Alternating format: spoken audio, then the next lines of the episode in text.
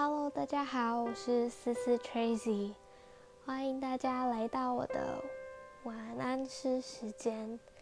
今天我要为大家阅读的诗是十月陈凡奇。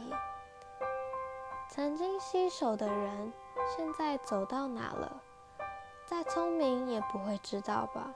我们是注定分离，就再也看不见彼此。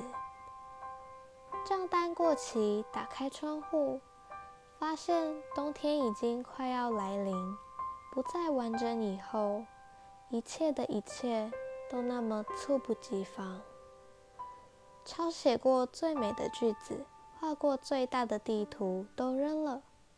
后来开始习惯折叠，对折的爱情比较小，但比较厚。